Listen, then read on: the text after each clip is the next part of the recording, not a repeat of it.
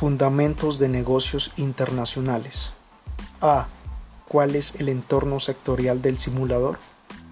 La tendencia del sector en los últimos años son la innovación tecnológica, el crecimiento de la demanda, globalización e integración de empresas. B. ¿Cuáles son las principales áreas de decisión?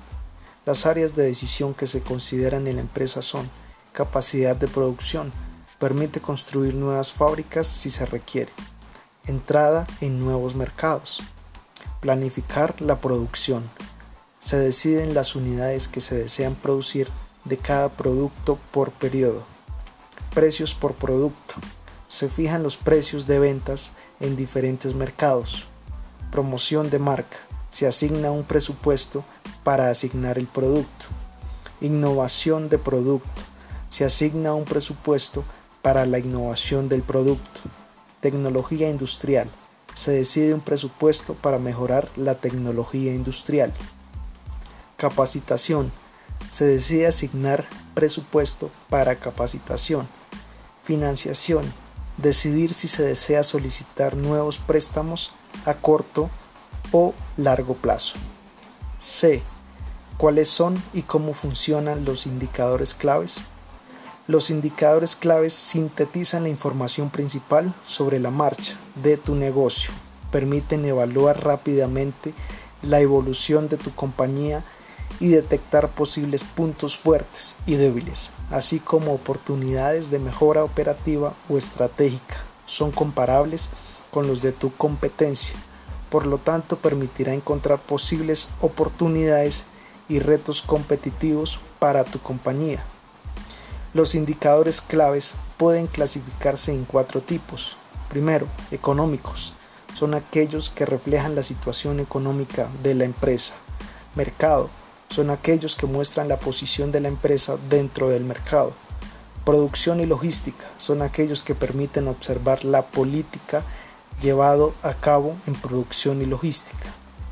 Competitividad son aquellos que muestran el nivel de preferencia que puede alcanzar la empresa en el mercado. D. ¿Cómo y en qué momento se realiza el análisis de resultado? En las diferentes áreas del simulador se encuentra una amplia diversidad de informes de resultados. Analiza en primer término los indicadores clave de resultados. Estos presentan de forma resumida la evolución de la compañía respecto a los periodos anteriores y respecto a la competencia. Sintetiza el valor de la compañía. Resultados económicos. Se vincula directamente con los beneficios obtenidos por la compañía, 41%. Participación del mercado, 13%. Participación alcanzada por la empresa en el mercado en los diferentes productos. Innovación de producto, 13%. Evolución a una escala de 1 a 10, donde 10 es el mayor nivel. Valor de marca, 13%. Valoración alcanzada por la marca de la compañía entre los segmentos de escala de 10 a 100. Tecnología industrial 10%, valor alcanzado en el nivel de tecnología industrial. Endeudamiento y solvencia 10%. Nivel de endeudamiento y solvencia de la compañía. E. ¿Cuál es la relación existente entre las áreas de decisión y los indicadores de resultados? Los indicadores son muy útiles en el proceso de toma de decisiones, especialmente cuando se cuenta con datos pertinentes y se dispone de tiempo suficiente para realizar el análisis. Como conclusión podríamos decir que se toman decisiones basadas en los indicadores de resultados, pensando en la competitividad de la empresa a futuro. F. ¿Cuál es el estado inicial de la empresa que me han entregado? Empresa alfa, su sede se encuentra en Alemania. Los mercados a los que vende son Unión Europea Occidental, Rusia y países europeos no comunitarios. Su mayor volumen de ventas es el pequeño electrodoméstico en el mercado de Rusia y Europa no comunitaria. Balance y resultados. Ingresos totales para el año 0 55.627.942.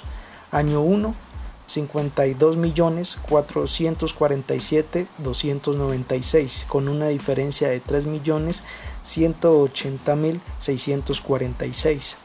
Balance de compañía. Total patrimonio neto. Año 0, 40.242.231. Año 1, 37.534.737 con una diferencia de 2.707.494.